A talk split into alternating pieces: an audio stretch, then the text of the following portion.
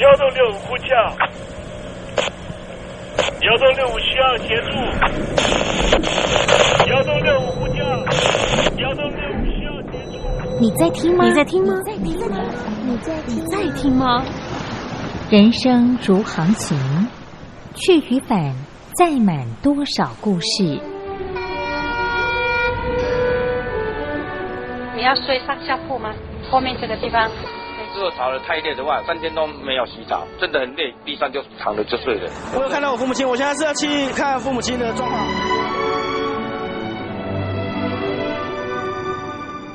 聆听故事湾，让每个故事找到属于自己的码头。我到了那儿以后，我们就往妈妈家去。我一到那边，就感觉我妈妈已经她能够活活下来就不容易，我知道。她没她没跟我讲，我也不敢问，好好苦。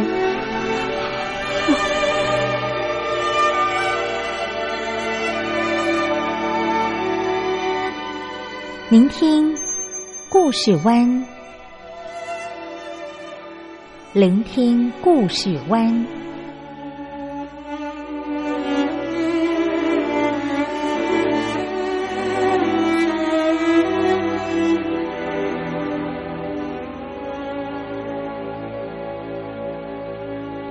故事总有一个停泊的港湾。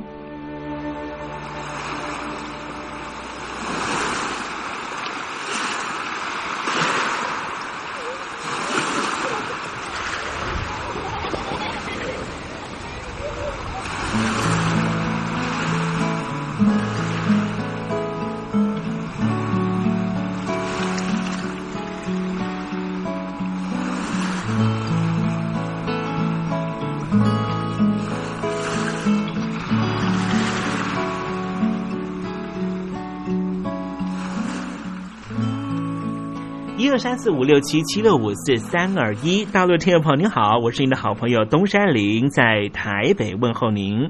正在为您进行的栏目就是聆听故事湾，一二三四五六七七六五四三二一，全年无休，每天在空中为您服务。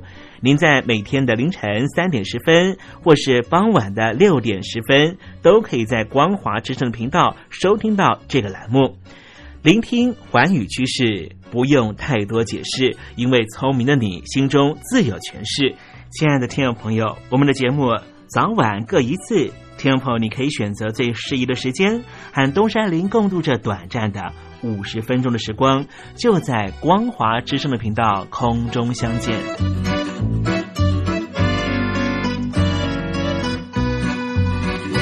那么，听众朋友，收听、聆听故事湾东山林的节目，到底能够听到什么样的内容呢？尤其啊，我们环宇全世界，焦点放到神州大陆啊，光是整个中国大陆呢，就有将近九千家不同的大大小小的电台了。我们的节目到底有什么不一样的地方呢？嗯，让东山林自吹自擂一下吧啊。宫中频道何其多，赵钱孙李挺能说。热点平地上直播，仔细听来差不多。直播室外领导多，你说他能怎么说？开场才说茶黑窝，碰上兔狼不敢摸。主播低头翻翻稿，导播左右反复搓，想到孩子泪婆娑。好了好了，都别说，且听东山林怎么说。东山林不是红太狼，也不是那喜羊羊，亲亲海上一叶舟，才能自在自在说。客官呐、你拉把椅子随便坐，袒胸露背床上卧，怎么自在怎么做，就当这是自己家，自己家。睁大眼睛，show time！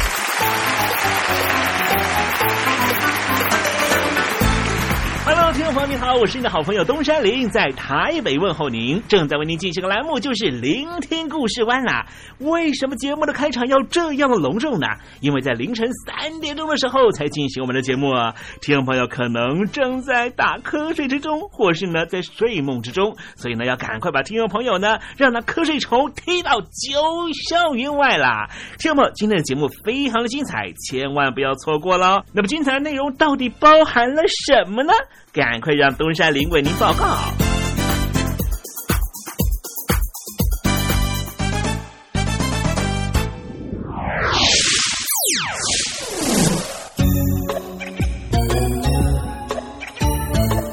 星期四，星期四，猴子当老师。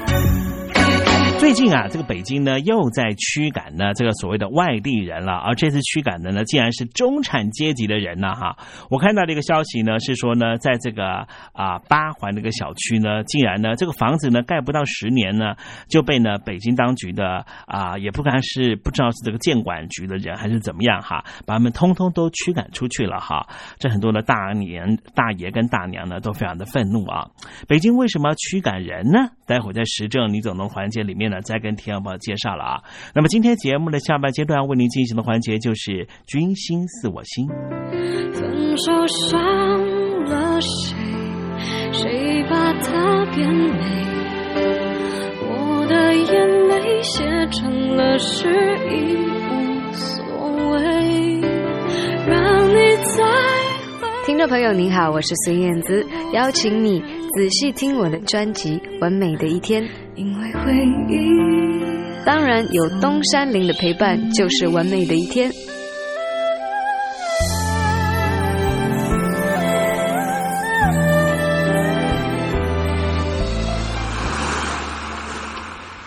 这里是光华之声。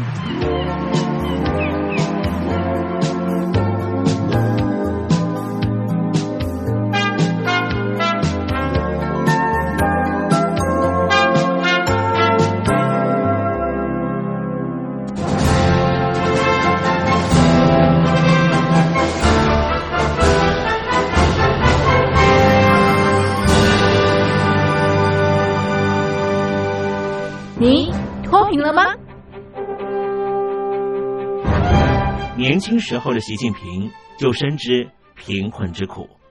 我当时和村民们辛苦劳作，目的就是让生活过得好一些。因此，扶贫一直是习近平的重要工作。二零一五年，习近平在中央扶贫开发工作会议上做了二零二零大陆全面脱贫的承诺。到二零二零年，我国现行标准下，农村贫困人口实现脱贫，是我们的庄严承诺。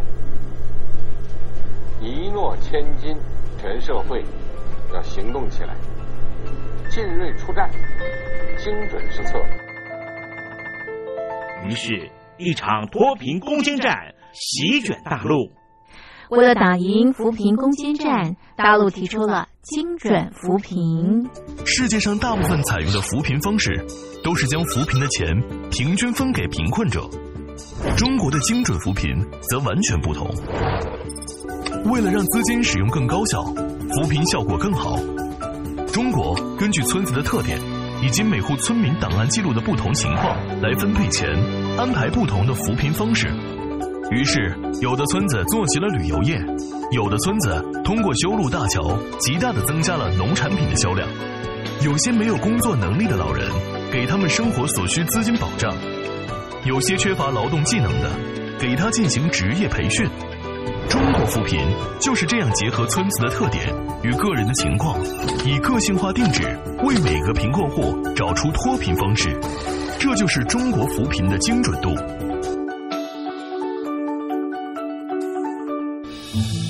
位在山东偏远内陆地区的曹县，二零一七年以七十四个淘宝村名列全中国十大淘宝村群聚第三位，因而摆脱贫困的命运。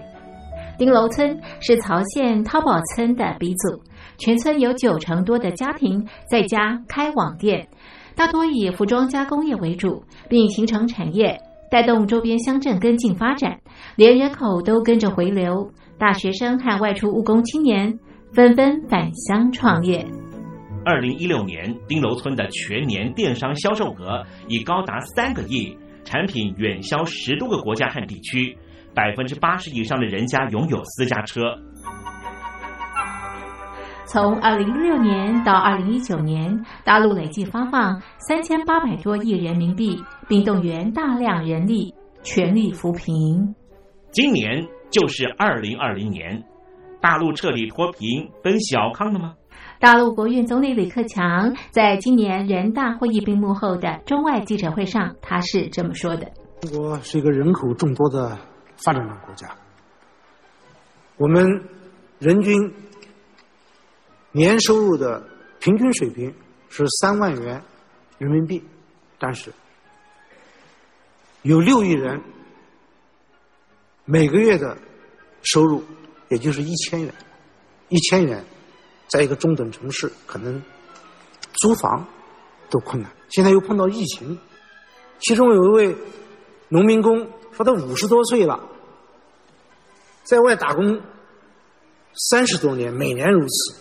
但今年就没有找到工作，全家都陷入困境。唉，听众朋友，你脱贫了吗？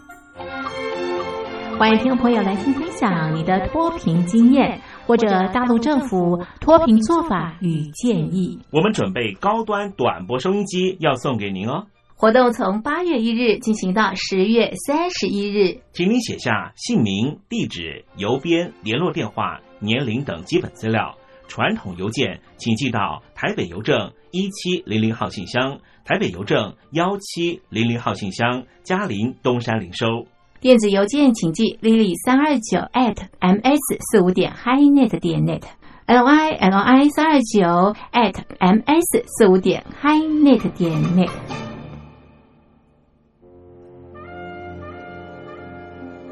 你脱贫了吗？大陆全面脱贫了吗？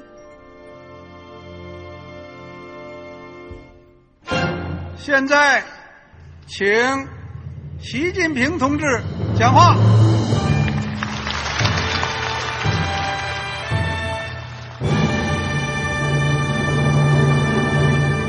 中国梦必须紧紧依靠人民来实现。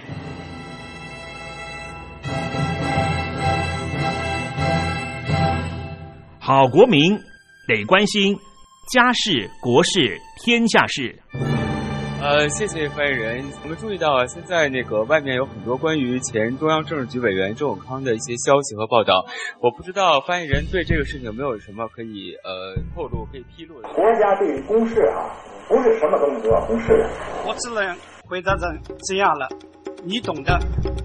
作为天津市来说，每年要偿还的这个。公路建设的贷款量有多大？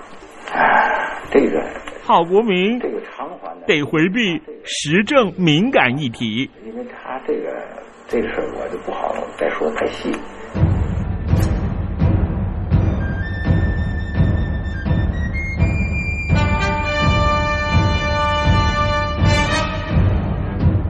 我们要坚持人民当家作主，坚持人民主体地位。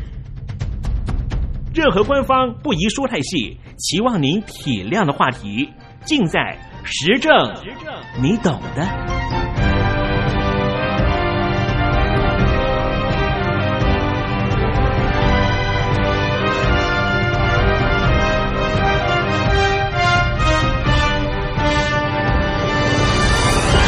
我只能回答这样了，你懂的。那些官方无法为您说太细的事情，就让东山林为您详细的说明白。天婆早上好，晚上好，正在为您进行的栏目就是聆听故事湾。此刻为您进行的环节就是时政，你懂的，一同关心焦点话题。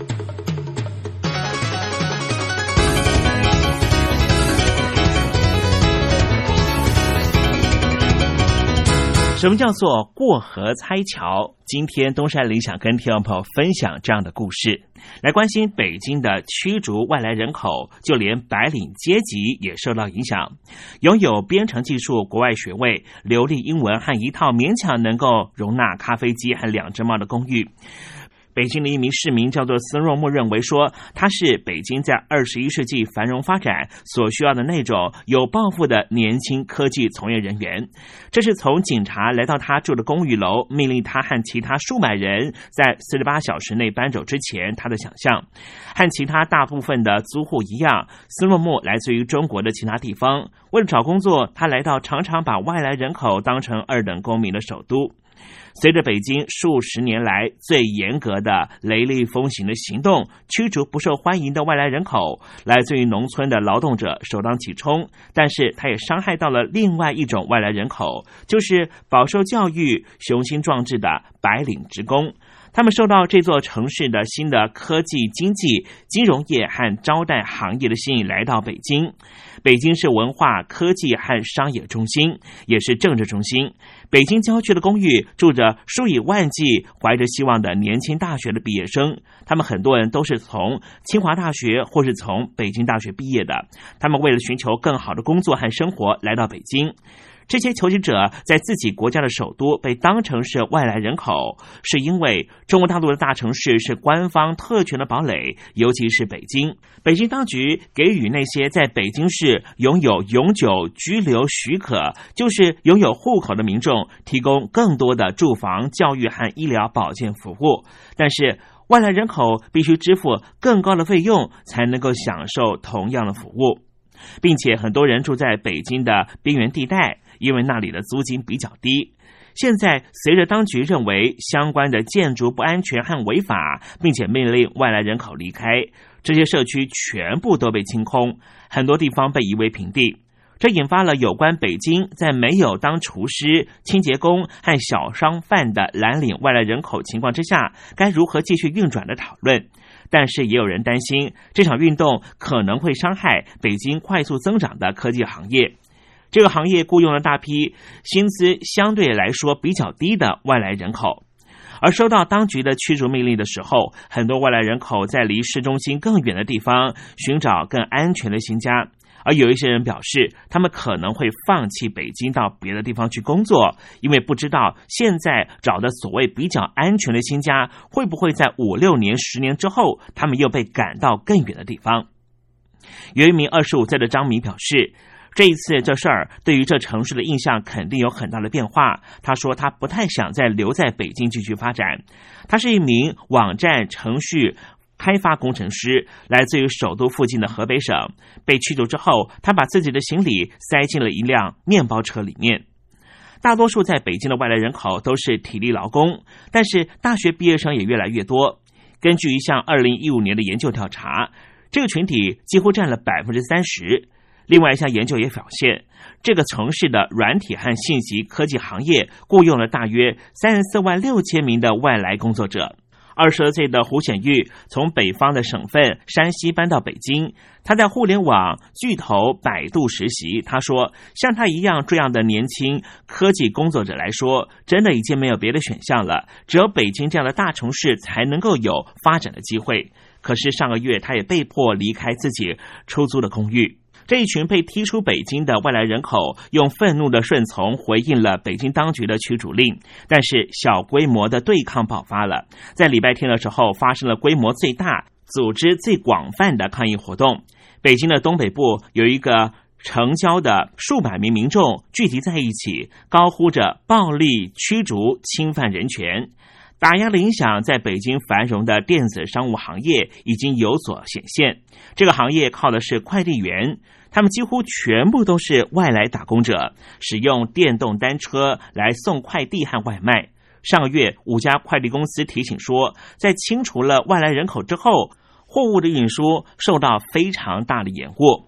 中国电子商务物流企业联盟的秘书长甘维就表示，他的组织所代表的公司不得不把北京的。快递运输费提高百分之二十。北京市在十一月底展开这一场的人口清理活动，宣称是因为一场大火引发了对于拥挤不合格的居住环境的忧虑。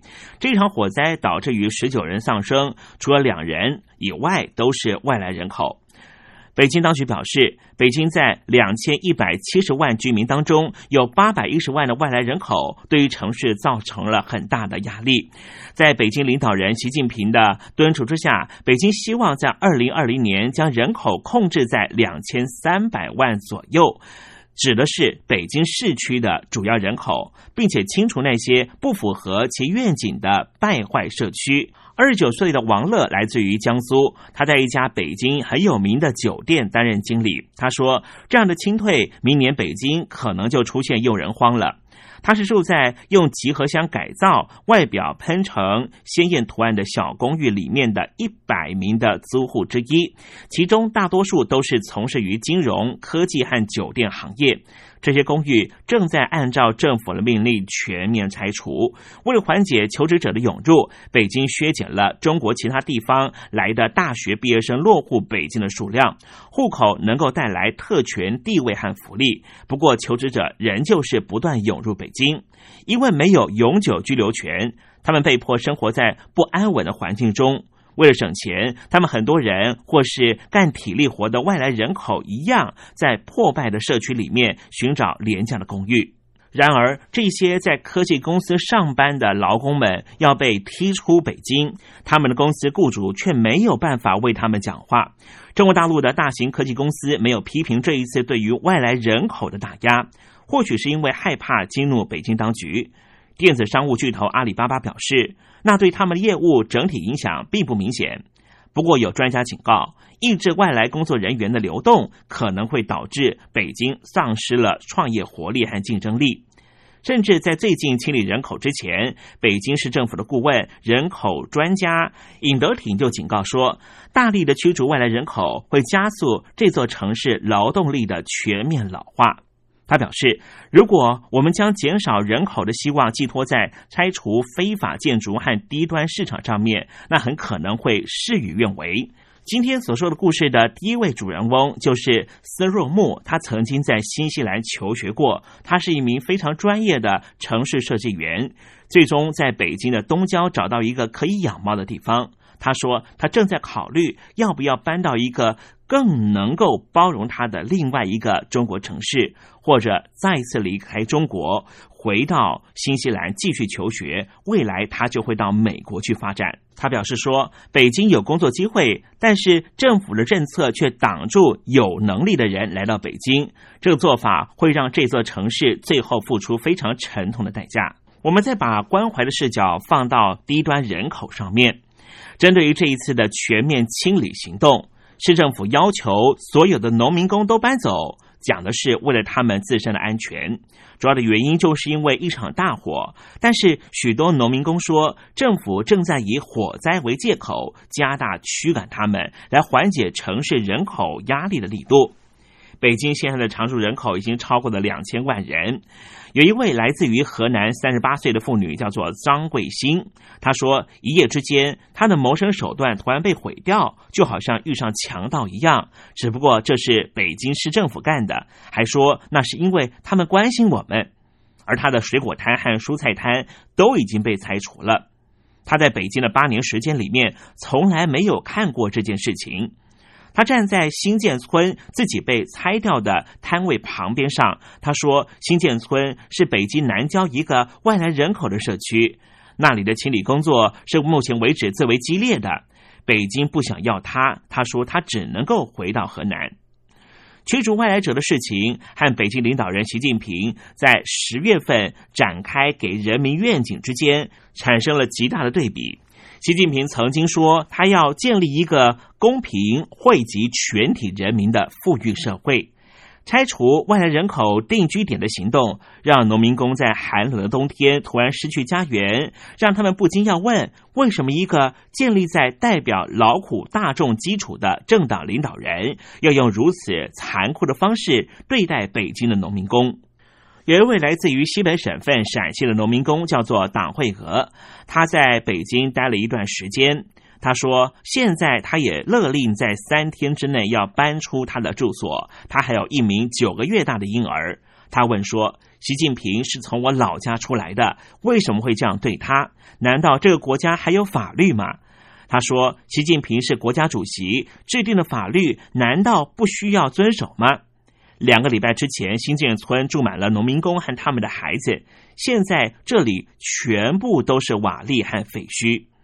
在他们搬出的建筑物里面，吃了一半的方便面，还有被遗弃的玩具，见证了生活突然被中断的时刻。同样来自于陕西的三十几岁的农民工叫做张永辉，他说：“北京是需要进行进步的。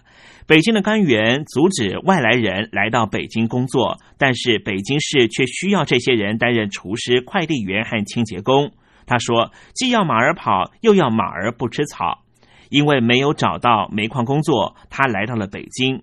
他说：他们会把我们赶走一段时间，也许一年，也许两年。”但是他相信之后总是需要有厨师、快递员和清洁工的低端工作。他说他现在先回老家过年，过些时日他会再回北京来找工作。难道这就是习主席所要求的公平与正义吗？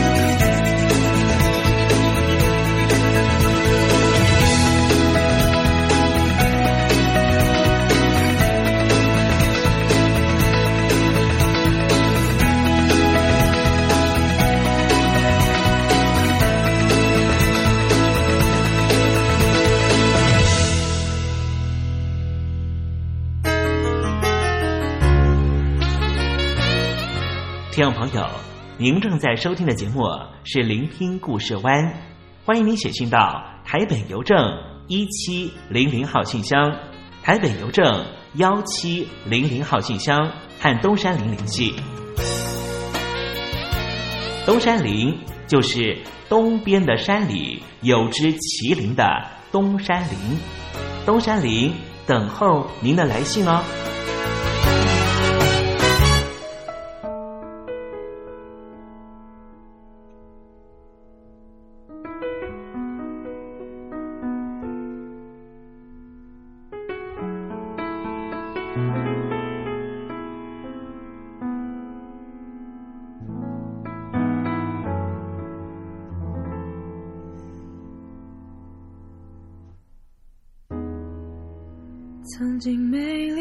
手，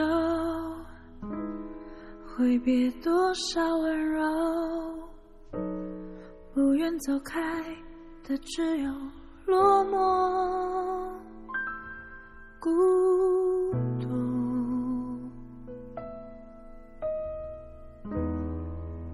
早已褪色的面容，不再感觉到秋冬。他的世界里只有时间走过，曾经美丽过，曾经美丽过，岁岁年年匆匆带走他的容颜，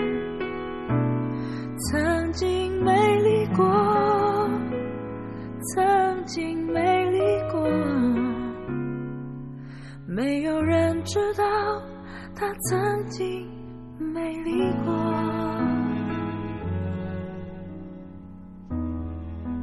曾经相遇的邂逅，曾经坚持的温柔，如今只像是时间带走的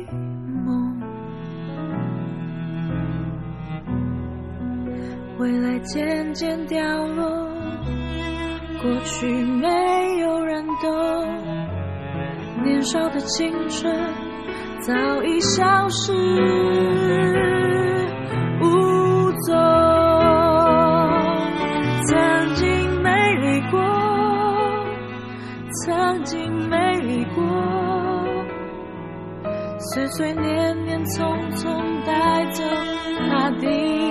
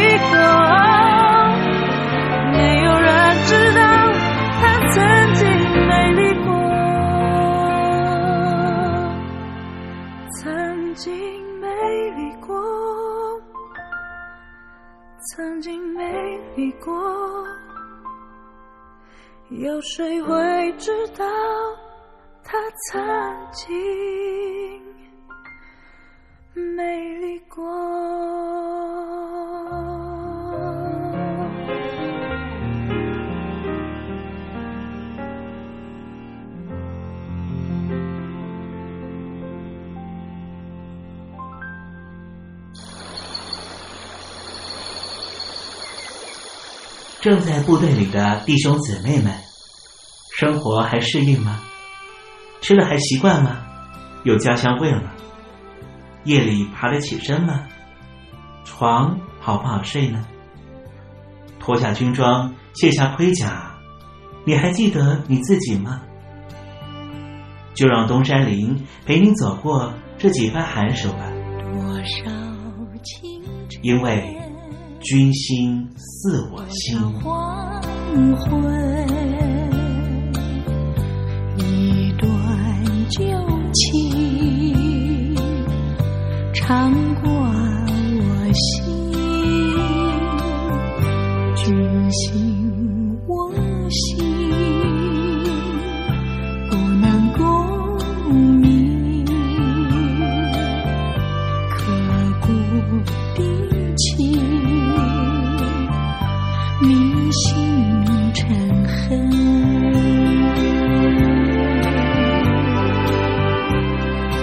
君心似我心。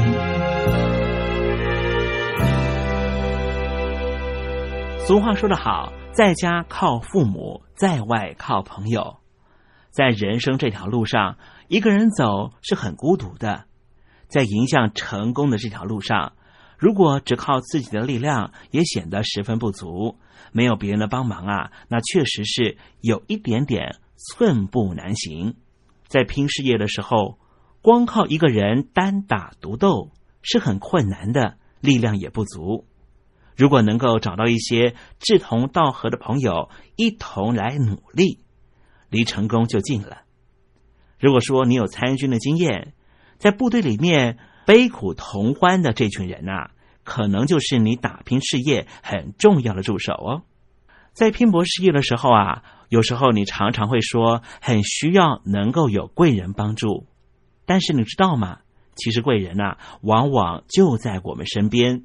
当然，你也别忘了，你自己也可能是别人的贵人。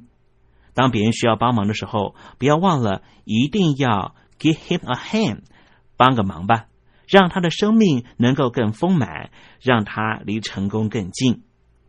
关于这样的话题啊，东山林今天特别邀请到的是知名的词曲创作人。范俊老师来谈谈他自己的贵人经验。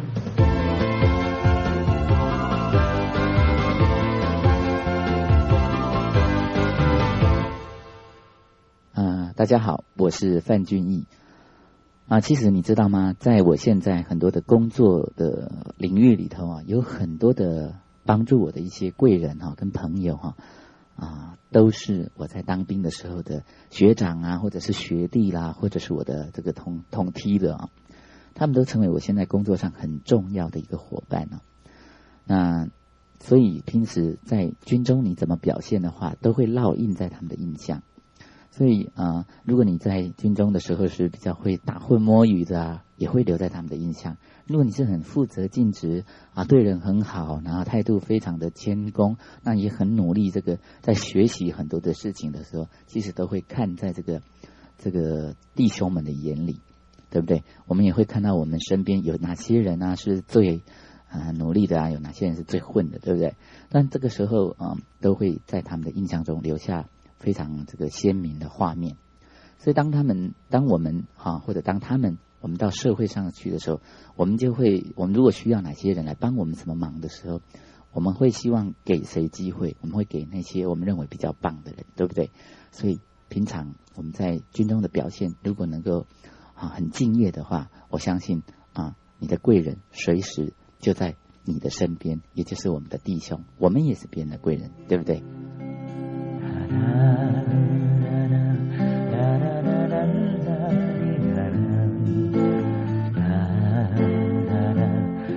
Navidad.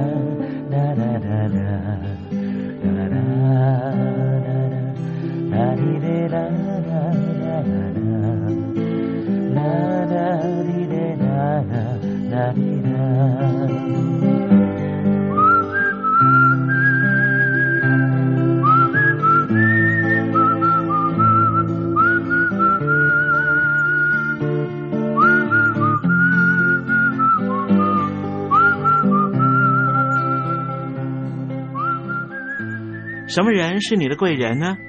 贵人这个名词，从字义上来看，可以解释为 “so expensive man”。哈哈，听众朋友听到东山林这样的解释，一定觉得很好笑。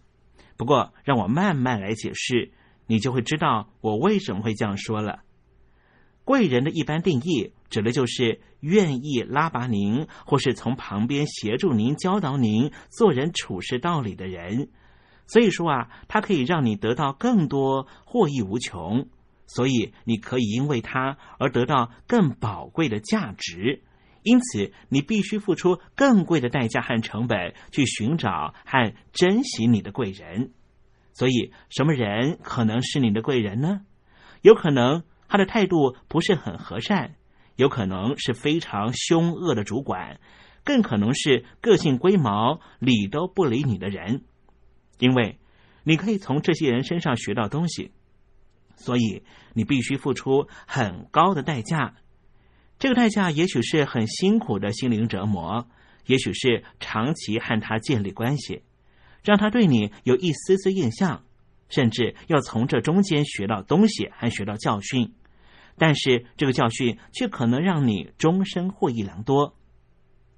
以东山林自己的例子为例吧，我一生中啊有很多贵人，不过和颜悦色、愿意主动教我的贵人呐，几乎是寥寥可数。我现在非常完善的行政能力，就来自于我曾经有一个非常暴怒的主管，每天上班的时候啊，常常会狂电我，批评我规划事情的能力，大概占了我大半的工作时间。他对于他的下属最棒的鼓励就是不骂人。就在他的高压逼威之下，我的行政能力成长快速。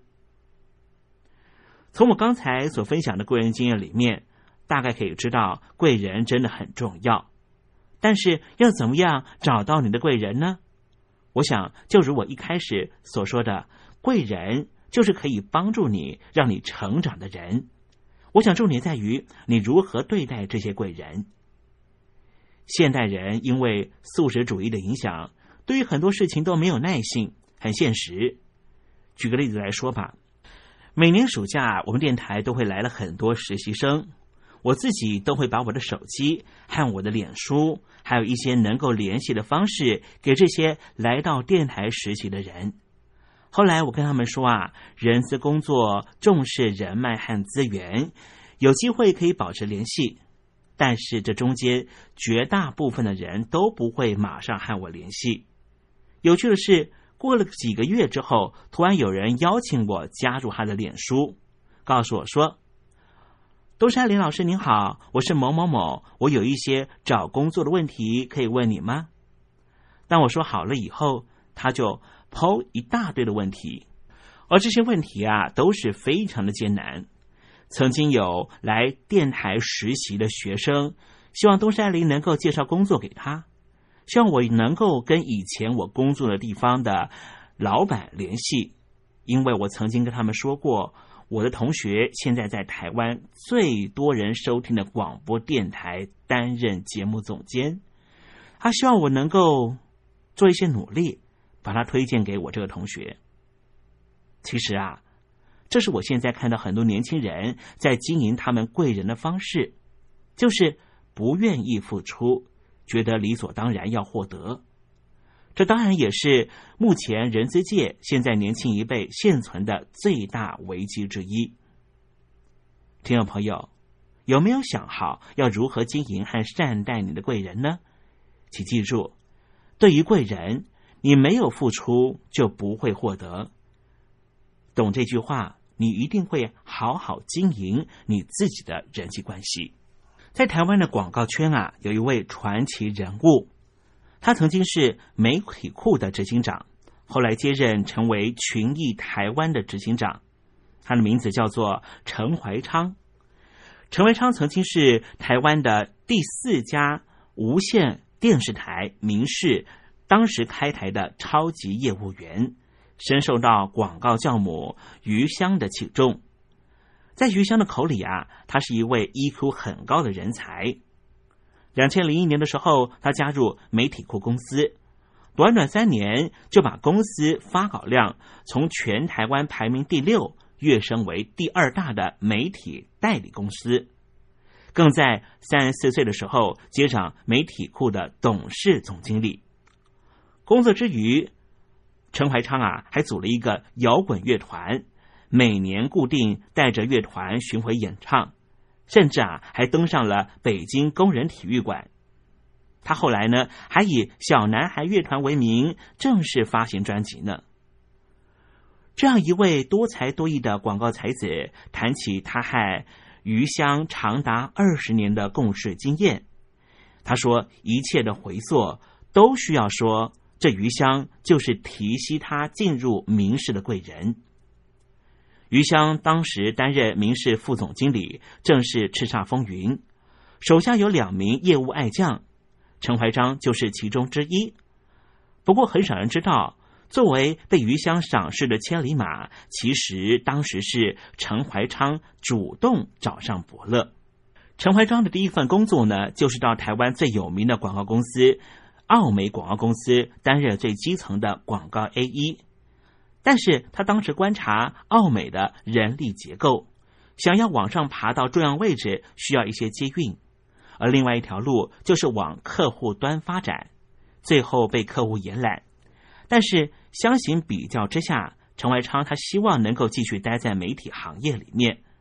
为了培养拓展业务的能力，他毅然决然的离开奥美公司，决定加入刚刚开台的明视，挑战业务员的职务。没想到信心十足到明视应试，面试之后却是石沉大海。不认识余香的陈怀昌决定主动跑到当时他在传力的办公室，对余香说：“因为知道他即将到明视就职。”是不是可以给他一个机会，让他去担任民事的业务员？就是因为这样的机缘，让余香认识了陈怀昌。后来余香主动去了解面试细节，才知道原来陈怀昌面试的时候，当高阶主管问他为什么要离开奥美这么好的广告公司，要从业务员开始做起的时候，陈怀昌回答说：“因为加班加太多了。”这让面试官对于陈怀昌可能不愿意加班心生疑虑，所以迟迟没有录取。回想当年，陈怀昌对余香的敏锐细心印象非常深刻。后来余香进一步问他背后的原因，发现原来他所谓的加班太多，指的是平均每天晚上要加班到半夜两点。余香说：“这确实也太多了。”从当初提起他，到后来一路投资他，余香的诱人哲学向来是先默默观察对方的工作态度和热诚，然后彻底授权。从踏入明视开始，余香一直默默观察这个年轻人。很明显的，余香就是陈怀昌的贵人。陈怀昌怎么看待贵人呢？他说。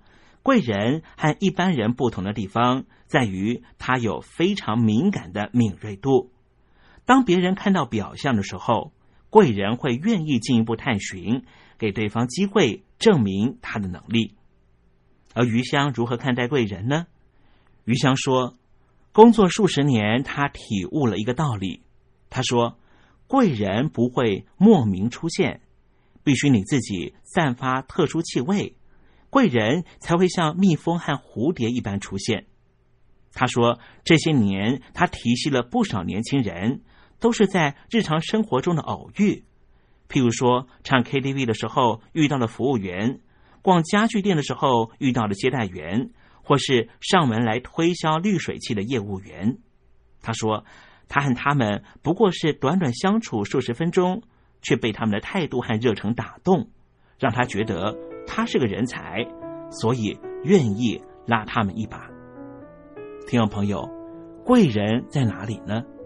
贵人就在你的态度和行动里。